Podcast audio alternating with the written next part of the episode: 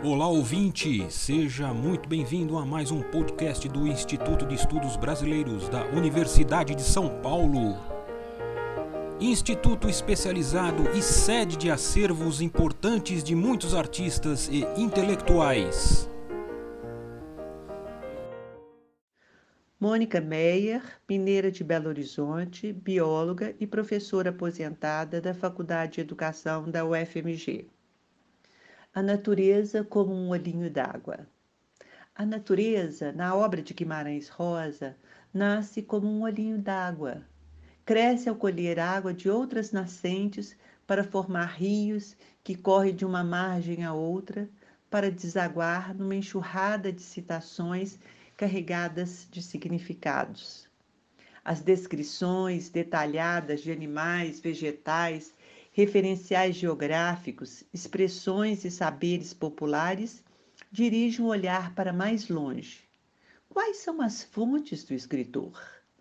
O Arquivo Guimarães Rosa, pertencente ao Instituto de Estudos Brasileiros da Universidade de São Paulo, desvenda parte dessa riqueza através de documentos, cadernos e estudos organizados pelo escritor ao longo de sua vida com o olhar dirigido para a boiada, Diário de Viagem, do escritor ao Sertão de Minas, em 1952, realizei na década de 90 uma pesquisa pioneira sobre a natureza que resultou na publicação do livro Sertão Natureza, a Natureza em Guimarães Rosa.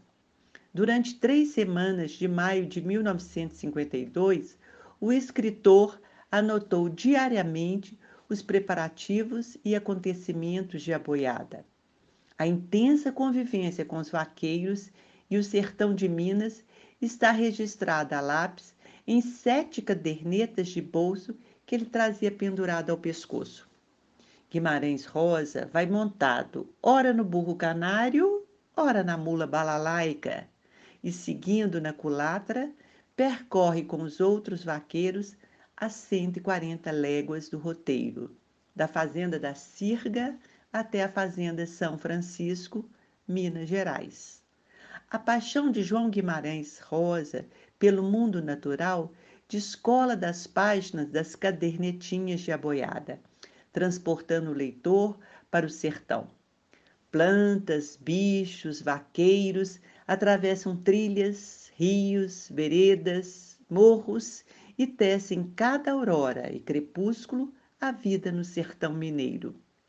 De imediato, percebe-se um Guimarães Rosa naturalista que tem uma bagagem de conhecimento em zoologia e botânica, que se traduz numa forma poética e singular de expressão que ultrapassa a sistemática das chaves de classificação. O escritor entrelaça natureza e cultura e demonstra biossociodiversidade sertaneja.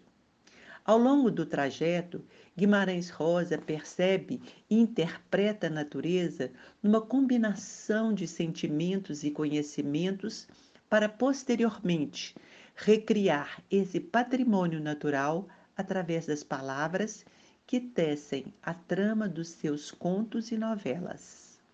Desta forma, o sertão é incorporado e o que é aparentemente externo ao redor ganha morada em cada um dos personagens que aprendem a ler o mundo para lerem a si próprios. O gotejamento entre as notas e as obras demonstra que parte do acervo de Boiada foi recriada especialmente em Corpo de Baile e no Grande Sertão Veredas. Nas anotações de Boiada, é possível encontrar um registro minucioso e poético em que as sensações e as manifestações culturais estabelecem a comunicação e tecem os elos entre os vaqueiros e os elementos naturais, formando um só conjunto. Guimarães Rosa anota o que viu, ouviu, cheirou, apalpou, provou e viveu durante a travessia. Ele observa e registra os fenômenos naturais e sociais, marcando o tempo ecológico. Quase nenhum pássaro canta agora na seca, codorniz em agosto, setembro, outubro, quando o tempo ameaça chuva. A perdiz, setembro, outubro. O passarinho cigarra é do sertão. Só vem aqui na Vargem, em Cordesburgo, nas águas para reproduzir. Depois que os filhotes estão voando, voltam para o sertão. Curiango, na entrada das águas, gosta de cantar. Amanhã vou, amanhã vou. Durante a travessia, os vaqueiros, aí incluso Guimarães Rosa, convivem corpo a corpo com a natureza, em que os sentidos estão em estado constante de alerta e permitem um aprendizado sinestésico. Essa sintonia orquestrada com a natureza revela o tipo de saber fazer do sertanejo que vive em estreito contato com o meio e aprende informalmente a decodificar os signos naturais. O escritor, ao registrar a intimidade do sertanejo com a natureza, reconhece e valoriza esse saber popular que flui nas relações sociais da comunidade e é transmitido oralmente. A simpatia contra carrapatos, um ramo de alecrim na cintura e contra os carrapatinhos, picuinhas. As anotações sobre o gado ganham prioridade e registros de berros, aboios, cores, chifres, rastros, nomes que traduzem a proximidade e conhecimento dos vaqueiros. O rem, rem, rem da boiada marca o ritmo da travessia. Não adianta pressa, são animais que imprimem velocidade ao grupo. Desta forma, a comitiva atravessa as trilhas do sertão pelo claro do dia. As descrições do caminho, da fauna e da flora estão mescladas com aboios, versinhos, adivinhações, conversas e cantorias dos vaqueiros. Quem quiser saber meu nome, não precisa de pergunta, não. Eu me chamo Lenha Seca, carvão de barba timão. Além dos bois, as aves merecem destaque e várias espécies de passarinho marcam presença pela cor e canto. Guimarães Rosa sugere que estar no sertão é estar no meio de todas as alegrias e de todas as grandiosas comoções. Alegria e comoção de ouvir uma natureza em transformação, uma natureza singular, viva e mutante, em que todos os reinos se interagem, formando em verso o universo. As expressões onomatopeicas reproduzem a sonoridade do sertão. Coruja batuqueira, seu canto é quase o choro de uma criança. Também faz quim, quim, quim.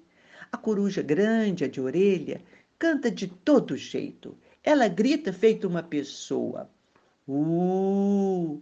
E outro sistema esquisito que a gente aqui não pode fazer comparação.